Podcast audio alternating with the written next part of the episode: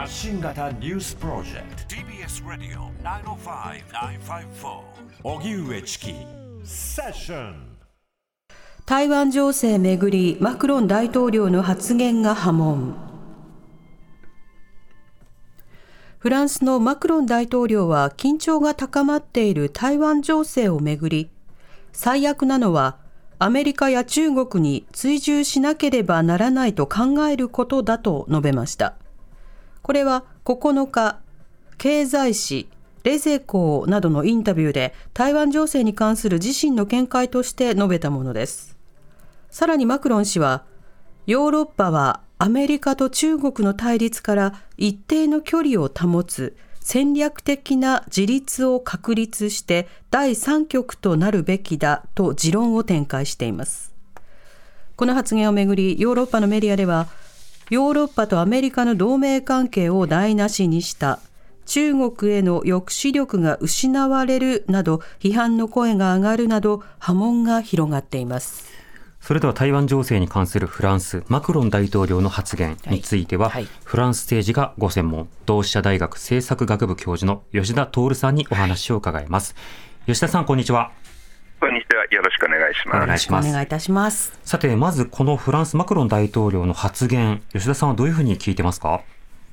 でまあ、マクロン大統領、例えば2019年にですね当時あの、トランプ政権期ですけれども、まあ、NATO はですね脳死状態にあるんだっていうふうに言って、物議をですね醸し出したこともあるんですけれども、はい、まあ、そうした意味ではですね今回、まあ、失言の一つにですね数えられると思います。ただですね、ただですねこれよくあのインタビュー記事見ると、これは記者に対して答えてるんですね。で、記者が、えーと、アメリカとそれから中国に挟まれたフランスはどうすべきですかっていうふうにですね聞いてるんですね。うん、でそのそれに対してマクロンは、まあ、中国、それからアメリカ、それぞれヘゲモニー争いしてるんだけども、フランス、EU っていうですね、その第三極の立場にあるべきだというふうにこう答えたというのが文脈になりますね。だからいずれにしても、その伝統的にですね、フランスっていうのはですね、まあ、西側諸国と同盟すれども追従せずっていうですね、自主外交のですね、路線を貫いてきましたので、はい、まあ、その延長線上にある今回の発言だというふうに理解しています。うんそれは台湾を見切るというような趣旨の発言ではないということですか？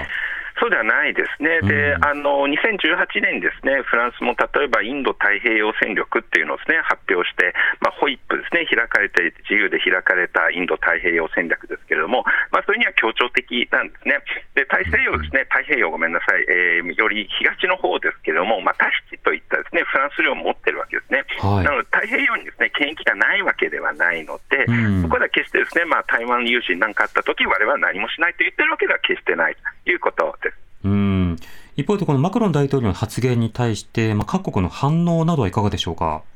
そうですね、まあ、一番ですね、まあ、反発が大か大きかったのはやっぱりアメリカですね、でワシントンはですね、まあ、あの記者会見なんかで報道報道報道官がですね、まあ、火消しに走ると。いうような状態になってますけれども、はい、えー、例えばですねあの共和党のこの大統領選で有力候補の一人とされてですねマーク・ルビオという人がいるんですけれども、うんうん、まあ、フランスがですね台湾につかないんだったら、アメリカもですねウクライナにつかないっていうこう選択肢もあるんじゃないかというような形で、ですね、はい、ややこうあのつばぜり合いが始まっているという感じですけれども、うん、ただいずれにしてもやっぱりですねこのマクロンの発言っていうのは、やっぱり国内、それから EU 加盟国に向けての発言だということを理解する必要があると思うんですね。うん、でもしかしたら今度の例えばですよ大統領選で共和党候補が勝利した。でその場合ですね、まあ、対中国牽制っていうのはこれは変わらないかもしれませんけれども、はい、欧州のですねヨーロッパの安全保障ってのはかなり手薄になる可能性があるわけですね。うんうん、でそうなる前にやっぱり EU ってのは戦略的な自立性、対米依存、対米追従ではなくて、まあ、戦略的な自立性、それは防衛力やエネルギーとか半導体ということもあるんですけれども、うん、そういったところを手厚くしなきゃいけないんだよっていうのがですね一連のメッセージの背景にありますね。なるほどまあ、このメッセージが受け取られる背景、つまりその中国、台湾情勢に対してコミットしないのかという懸念を生んだ背景には、まあ、マクロン大統領、あの中国を訪れて、さてその思惑は何なのかということを多くの人が気にしているという点があります。このマクロン大統領の、まあ、訪中、この動きについてはいかがでしょうか？で一番のやっぱり今回の訪中の目的っていうのはですね中国を介したロシア牽制なんですね。はい、でアメリカはですねあの例のえー、風船の問題なんかもあって、ですね、うん、まあ、いわば没交渉というようになってしまって、はい、まあ、西側諸国で唯一こう中国とですね、唯一とは言いませんですね、まあ、関係性を取れるのがですね、対交渉の場をこう持てるのが EU だということになっているわけですね。うん、でこれまでまあ中国にですね、ドイツの首相、それからスペインの首相、それから今回マクロン大統領はですね、ンデアライエン EU 欧州委員会の委員長ですけれども、と一緒にこう訪中をしているわけですね。はい、でその中でやはりですね、やっぱり EU にとって一番今問題なのはウクライナ戦争ですから、でロシアを今、ですねロシアに対して睨みを利かせるのは中国しかないということで、まあ、まず第一の議題はそれだったわけですね。でマクロンに同行したですね記者によると、まあ、習近平とのこのトップ会談ですね、まあ、ロシアには中国は武器供与はしないというです、ね、現地をこう引き出したというふうにも言われています。ですから、まあ、ある程度こう、中国を貸したロシア牽制というのは、ある程度今回ですね、まあ、得点があったんだろうというふうには思ってますけれども。なるほど中国側から見ると、あのフランスというのはどういうふうに映るんでしょうか？そうですね、まあ、中国、これですね、まあ、あのフランスと中国の思惑が一致したというところがあって、うん、えー、フランスというのはですね基本的にまあ EU とウクライナのことしか念頭にないわけですね、だからウクライナに対して中国をいかにこう利用するかというところがあって。で中国対する中国はですね、えー、これはもう台湾とアメリカのことしか頭にないわけですね。なので、まあ、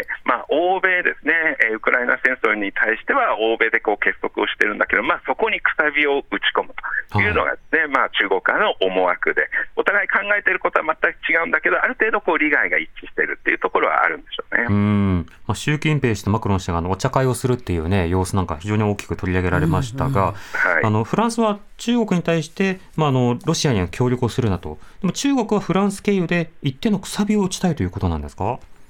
そうですね、あの今回、まあ、習近平、それからマクロン大統領ですね、まあ、延べですね計6時間にわたってですね、こう一緒にですね時間を共にするってですねかなりこうですね、中国としても積極的にこう好待遇をするわけですね、はい、えしたわけで、そこにはやっぱりですね、えー、ヨーロッパの中の大国大国であるフランスの首脳のですね、えー、こう非常にこう歓待することによって、それによって、まあ、なるべくフランス、そして EU というものを中国の側に引きつける、えー、アメリカと結果的に距離を取らせるというですね、ある種こう、まあ、あ馬鹿し合いみたいな、お互い馬鹿し合いをやってるみたいな、そういったところは見て取れましたけど、ね、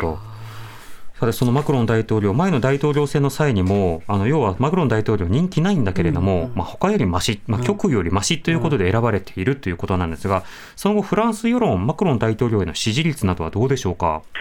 そうですね、あのまあ、国内世論というのはこう外交よりもですねやっぱり内政にですねこう極めて敏感に反応するので、うん、とりわけですねあの先に通った年金改革法案ですね、これに対する反発が非常に強くて、ですね、まあ、支持率も過去最低にこう近づきつつあると、ですね黄色いベスト運動の時とですね同じぐらいのこう水準にえー、こう低くなっているというような状況もあります。でそうするとですね大統領どうなるか伝統的にですねフランスの大統領内政で行き詰まるとですねまあ外交によりこう傾注するようになるというですねいうようなそういった状況になっていてまあ大統領は一,、えー、一義的にはこうやはり外交ですねそれから安全保障を担う立場ですのでそうすると、これからですねマクロンですね、えー、まあレガシー作りとしてですね EU 改革ですね、から今回のインタビューでも再三こう強調されてましたけれども、こう EU の戦略的な実勢、これをどういうふうに高めていくのか、えー、中国に依存しない、アメリカに依存しない、そういう EU をどういうふうに作っていくのかというところにどんどんこう、どんどんですね前のめりになっていくということが予想されます。なるほどまあ、それを中国はじめ、まあ、各国はあフランス前のめりにこれからなるなということは分かっているので、まあ、そこでどんな駆け引きが行われるかですかね。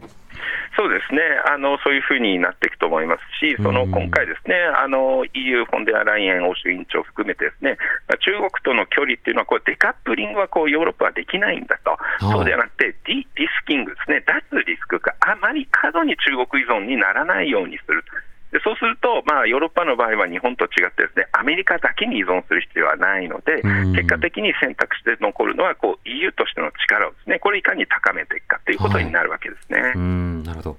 わかりました。吉田さんありがとうございました。ありがとうございました。ありがとうございました。同志社大学政策学部教授の吉田徹さんにお話を伺いました。TBS 荻上チキセッションもっとプールのスポットライト。誰一人取り残さない社会をキーワードに。ゲストをお招きしながら勉強するやつ。みんなで考えてゆこう。スポットライト。毎週日曜夜11時配信スタート。